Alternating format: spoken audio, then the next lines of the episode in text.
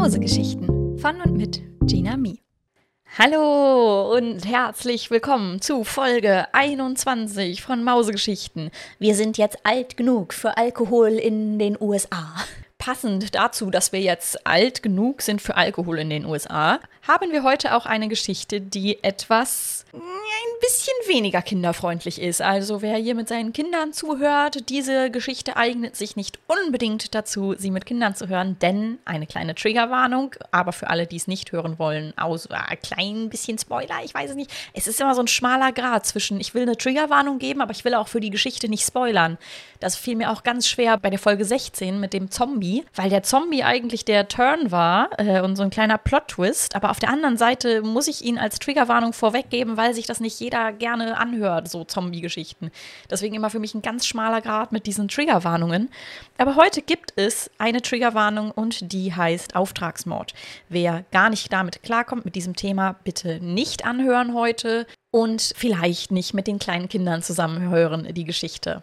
Falls ihr, ohne gespoilert zu werden, auch immer mal gucken wollt, ob eine Geschichte sich jetzt für euch eignet, ich schreibe mittlerweile in die Folgenbeschreibung tatsächlich immer die Genres hin. Also, wenn ihr manchmal noch nicht genau wisst, was euch erwartet, dann könnt ihr in der Folgenbeschreibung einmal schauen. Dann mache ich immer so Genre, Doppelpunkt und dann so ein paar Sachen Märchen, Abenteuer, Krimi, irgendwas in die Richtung schreibe ich dann immer hin, was auf die jeweilige Geschichte zutrifft. Da könnt ihr dann vielleicht immer mal eher nochmal nachschauen. Will ich das gerade hören? Will ich das nicht hören? passt das thematisch für meine Kinder oder für mich einfach als kleine Info, was ihr alles an Infos tatsächlich in den Folgen und Videobeschreibungen findet. Ne? Ich schreibe da alles rein, was ihr wissen müsst. Wir haben heute wieder eine etwas kürzere Folge und einen Erstlingsschreiber. Und jetzt wünsche ich euch ganz viel Spaß bei Dizzy von Jojo Mania.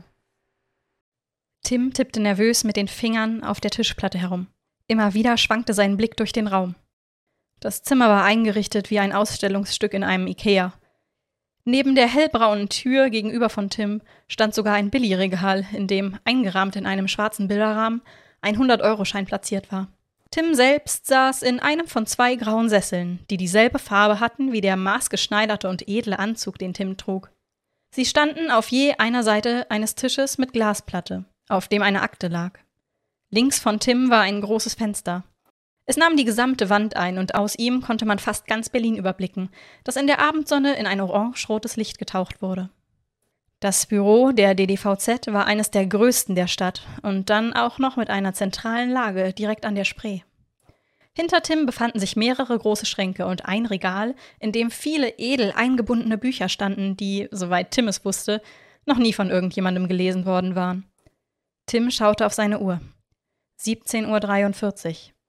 Der Mann, mit dem er sich treffen wollte, war jetzt schon 13 Minuten zu spät. Er überlegte sich, wie lange er noch warten wollte, als dann doch die Tür aufsprang. Hi, sorry, dass ich zu spät bin, aber Alter, du weißt schon der Verkehr, ne? sagte der Mann, der jetzt den Raum betrat. Er trug eine offene braune Bomberjacke der US Air Force und darunter ein schwarzes Shirt, auf dem das Logo einer bekannten Metalband prangte. In der Hand hielt er eine schwarze Aktentasche. Seine blaue Jeans hatte an den Knien Löcher und sah aus, als ob sie schon älter als die beiden Männer zusammen war. Guten Tag, Herr, sagte Tim, während er aufstand und dem Mann die Hand reichte. Während der andere Mann auf ihn zulief, klimperten die beiden Dogtags, die um seinen Hals hingen. Sie können mich Dizzy nennen, Herr Smith, sagte der Mann, während er, statt Tims Hand zu schütteln, in sie einschlug und sich durch seine blonden Haare ging, bevor er sich dann auf den anderen Sessel setzte. Kaum hatte sich Dizzy gesetzt und seine Aktentasche neben dem Sessel abgestellt, sagte er: Nett haben Sie es hier. Aber kommen wir zum Geschäftlichen. Tim nickte, während auch er sich hinsetzte. Sie wurden mir empfohlen, und mir wurde gesagt, dass Sie einer der Besten in Ihrer Branche sind. Entspricht das der Wahrheit? fragte Tim, während er Dizzy skeptisch musterte. Naja, irgendwer muss mich ja empfohlen haben, erwiderte Dizzy, während er in seine Hosentasche griff und eine Packung Zigaretten und ein goldenes Stummfeuerzeug herausholte und sich eine der Zigaretten in den Mund steckte. Nein, packen Sie die weg, nicht hier drin, sagte Tim panisch. Komm runter, Alter, antwortete Dizzy, während er die Zigarette wieder aus dem Mund nahm, bevor er dann fragte. Also, um wen geht es hier? Tim nahm die Akte, die auf dem Tisch lag, in die Hand und holte ein Bild von einem hageren Mann heraus, der einen Anzug trug und vor einem roten Porsche 911 stand.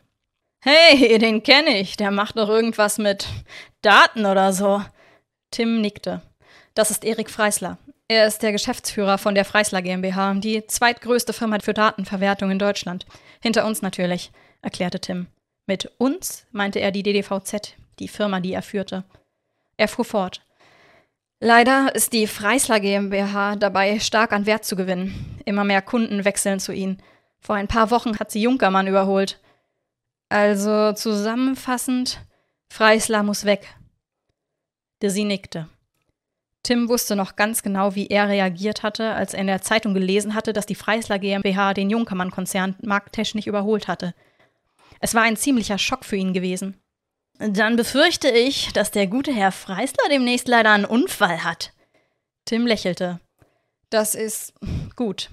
Aber naja, ich bin mir nicht ganz sicher, ob Sie der Richtige dafür sind. Also, ob Ihre Kompetenzen ausreichen.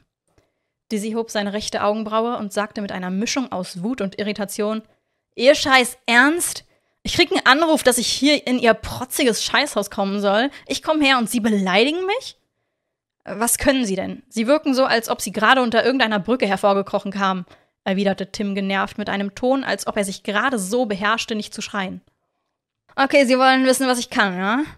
Dann erzähle ich Ihnen eine kleine Geschichte, also Ohrenspitzen, ja? sagte Dizzy, während er in seiner Hand mit seinem Feuerzeug herumspielte. Ich bin gespannt, erwiderte Tim. Dizzy wischte sich durchs Gesicht, bevor er dann anfing zu erzählen. Also passen Sie auf. Ich glaube, es war 2014, so vor zwei Jahren. Da gab es einen Typen namens. Dizzy kratzte sich am Kopf und sah so aus, als ob er sich angestrengt an etwas erinnern wollte. Also, da war so ein Typ namens Max Kramer. Der war reich, also wirklich scheiße reich, so mit Yacht und geilen Karren und so.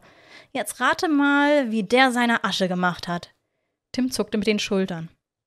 Meth. Der Typ war ein Drogenbaron. Und dann eines Tages steigt er in seine Karre startet den Motor und dann Peng! Dizzy breitete mit weit aufgerissenen Augen die Arme aus. Seine Karre explodiert. Von dem Kerl, da will ich echt nicht wissen, was da noch über war.